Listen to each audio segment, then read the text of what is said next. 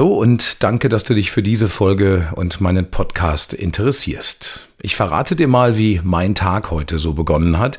Also nach dem Aufstehen, Duschen und Anziehen habe ich mir wie jeden Morgen erstmal einen Kaffee gemacht und während ich meinen Kaffee so genoss, da habe ich dann geguckt, was es Neues bei Instagram gibt. So sah ich dann beispielsweise die Story von einem Freund, der abends mit anderen Leuten in einem schicken Restaurant saß und leckere Sachen auf dem Tisch hatte habe ich natürlich direkt auch geliked. Ansonsten waren da viele Vorschläge von Instagram aus der ganzen Welt. Ich sah junge, dynamische Menschen an wunderschönen Orten, super gestylt, schnittige Sportwagen und natürlich viele kulinarische Genüsse. Alle waren gut drauf, hatten Spaß, das perfekte Leben eben. Genau das macht Instagram ja irgendwie auch aus, ne? Es zeigt uns eine traumhafte Welt, in der wir alle gerne leben möchten. Vor ein paar Tagen bin ich zufällig auf das Buch Die Happiness-Lüge, wenn positives Denken toxisch wird, von der Journalistin und Buchautorin Anna Maas gestoßen. Direkt im ersten Kapitel setzt sie sich kritisch mit Instagram auseinander. Wie wunderbar inszeniert die Postings und Stories sind, wie eine heile, schöne und positive Welt dargestellt wird, vor allem von den Influencern und Influencerinnen. Und wie wir alle diese Postings verschlingen und an ihnen kleben. Und je mehr wir davon konsumieren, desto schneller merken wir, dass sich unser Leben grundlegend von dem unterscheidet.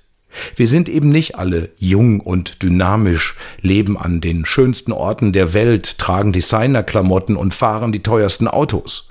Die meisten von uns müssen jeden Morgen aufstehen, zur Schule, in die Uni oder zur Arbeit, fahren mit einem Mittelklassewagen oder Fahrrad, Bus oder Bahn. Wir frühstücken auch nicht an einem feudal gedeckten Tisch, sondern allenfalls auf die Schnelle, besorgen uns vielleicht sogar unterwegs ein Brötchen. Und dann heißt es zusehen, dass wir Geld verdienen, denn die Wohnung, Strom und Heizung wollen bezahlt werden. Viele von uns kommen kaum über die Runden. Da ist kein Geld für Umhängetaschen, die so viel wie zwei Monatsmieten kosten. Das ist nicht Instagram, das ist das alltägliche Leben. Und das findet auf Instagram kaum statt, denn es würde keine Likes bringen.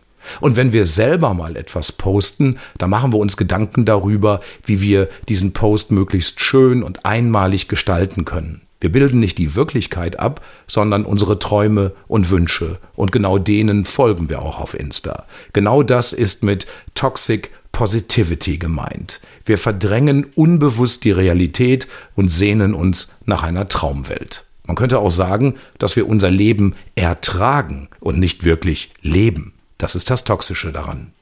Ich will jetzt Instagram und Co. nicht verteufeln, denn äh, diese Toxic Positivity, die begegnet uns auch außerhalb des Netzes. Jeder und jede von uns kennt diese Situation, wenn wir einem Freund oder einer Freundin von etwas erzählen, das uns gerade sehr bewegt. Das kann eine in die Brüche gegangene Beziehung sein, ein Jobverlust, Prüfung vergeigt oder eine Krankheit. Man hört uns zu und dann kommt dieses berühmte Schulterklopfen und der Spruch Kopf hoch, das wird schon. Die lange Version dieses Satzes heißt für mich, du, das ist ja schlimm, was dir da passiert ist, da bin ich aber froh, dass es mir gerade nicht so geht und darum möchte ich mich auch nicht weiter damit beschäftigen. Ich möchte mich nicht runterziehen lassen. Okay, also wer hat schon Lust im Mist zu wühlen? Aber wenn ich im Mist stecke, dann ist das gerade Teil meines Lebens. Und wenn ich mich dabei schlecht fühle, dann habe ich ein Recht darauf. Ich muss mich nicht selber belügen und für mein Umfeld ein verlogenes Lächeln aufsetzen. Damit würde ich mich auch nicht akzeptiert und ernst genommen fühlen. Dieser Satz, Kopf hoch, das wird schon, ist für mich fast schon sowas wie eine Diskriminierung, weil ich abgelehnt werde. Und es zeigt mir, dass in unserer Gesellschaft einfach kein Platz für Negatives ist.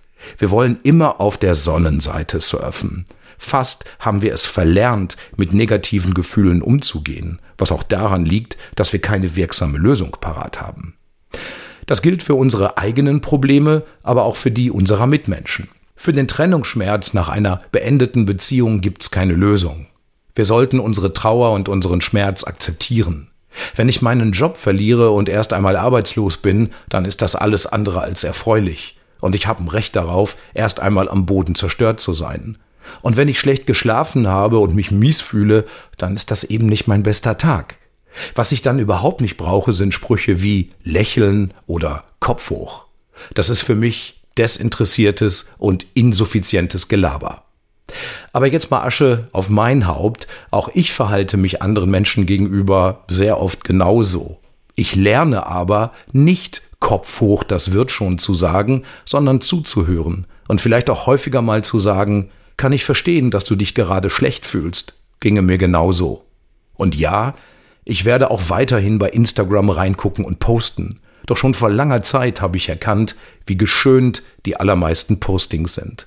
Und nochmal ja, ich nutze die Messenger, aber ein Treffen, Auge in Auge, ist durch nichts zu ersetzen. Der Blick in die Augen meines Gegenübers ist schöner als alle Postings und Stories. Und sind wir doch mal ehrlich, auch wenn wir immer wieder Negatives erfahren, bietet das Leben doch auch viele positive Momente. Die sollten wir feiern, alles andere akzeptieren. Dann können wir auch damit aufhören, uns und andere jeden Tag selbst zu belügen. In diesem Sinne, hab Spaß an deinem Leben und pass auf dich auf.